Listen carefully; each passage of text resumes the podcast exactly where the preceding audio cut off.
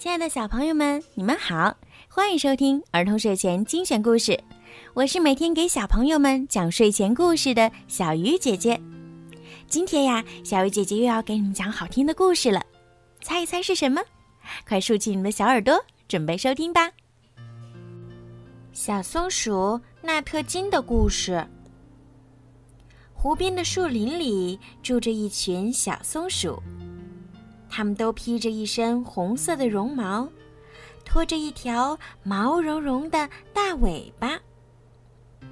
纳特金是这群松鼠中最调皮、最没礼貌的一个。他最喜欢让别人猜谜语。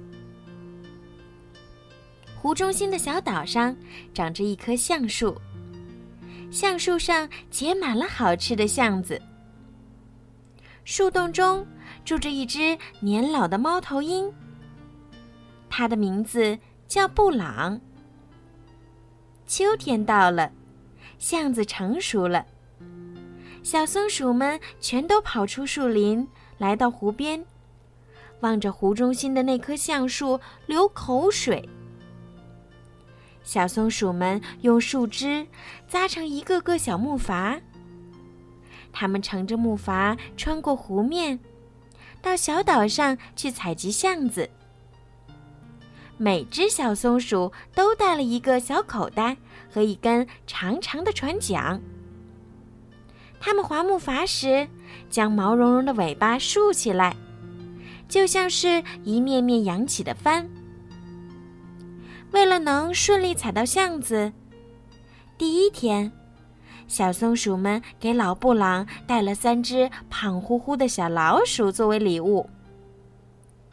其他小松鼠都很懂礼貌，不敢打扰老布朗。只有纳特金，又蹦又跳，唱着谜语歌让老布朗猜。我出谜，我出谜，一个小不点儿，身穿红红衣，手拿长木头。嘴含小石子。老布朗不想理纳特金，闭上眼睛，假装睡着了。小松鼠们忙碌起来，他们将小口袋装满了橡子。太阳快要下山的时候，他们划着小木筏回家了。第二天。小松鼠们又来到小岛上。这一次，他们给老布朗带来了一只美味的胖鼹鼠。送上礼物时，他们有礼貌地说：“布朗先生，您能让我们多摘一些橡子吗？”可是，纳特金一点儿也不尊敬老布朗。他上蹿下跳。用树枝挠老布朗，嘴里唱着他的谜语歌。老布朗没有理他，叼着鼹鼠转身走进了房子里。老布朗用力关上房门，将纳特金关在了门外。不一会儿，一缕青烟从树梢飘出来。纳特金从锁孔里观察老布朗，嘴里还唱着新编的谜语歌。房间里满满，树洞里满满，可是你却装不满一只碗。其他小松鼠都采摘成熟的橡子，纳特金却专门收集一些黄色和红色的橡子。他一边玩着这些橡子，一边偷偷观察着老布朗的屋子。第三天，其他小松鼠早早起床，来到湖边钓鱼，准备着给老布朗的礼物。纳特金却在家里睡大觉。太阳出来了。勤劳的小松鼠们各自提着一条肥鲤鱼，向大橡树走去。纳特金什么礼物也没带，还跑在最前面，嘴里唱着谜语歌。第四天，小松鼠们送给老布朗六只肥胖的甲虫。他们将每只甲虫都用树叶精心包裹起来，然后用一根松针别好。老布朗非常喜欢这些礼物。纳特金依然像以前那样无礼，他大声唱着谜语歌，才不管吵到别人没有呢。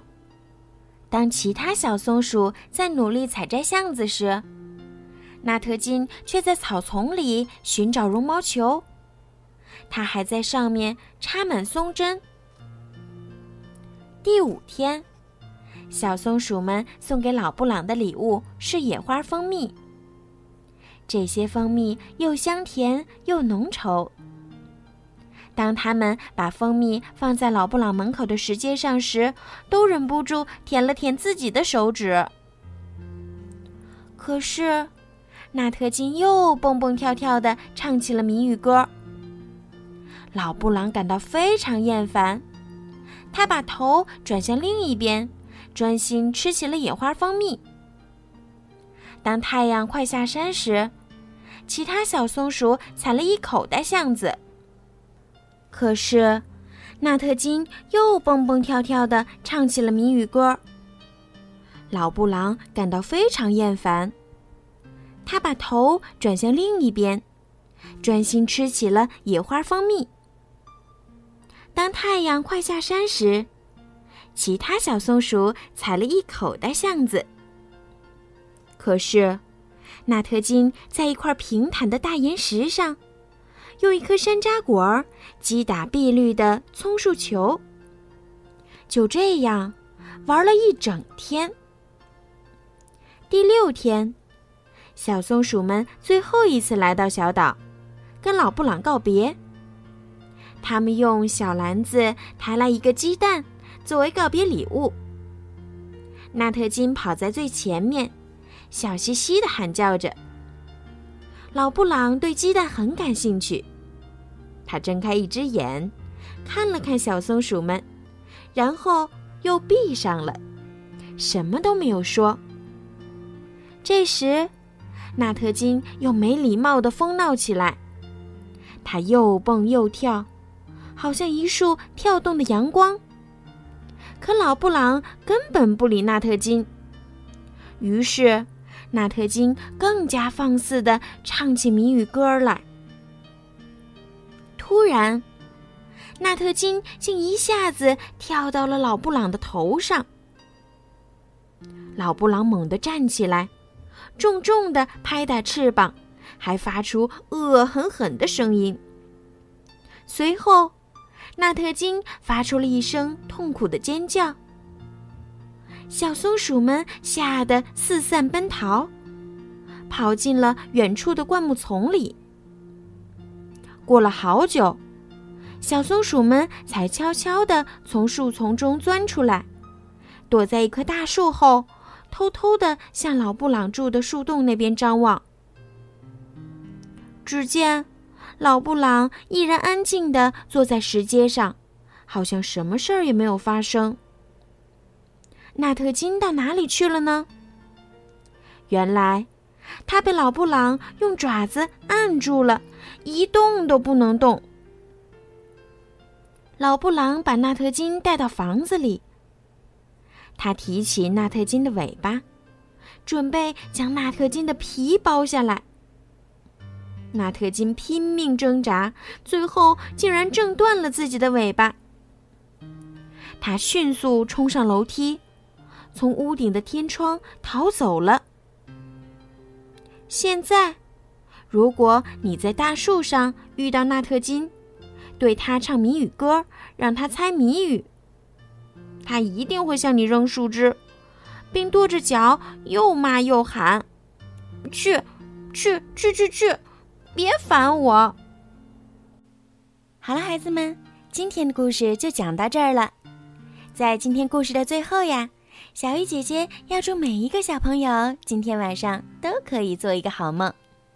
如果你们想听到属于你们自己的专属故事，可以让爸爸妈妈加小鱼姐姐私人微信“猫小鱼”全拼九九来为你们点播。好了，孩子们，晚安。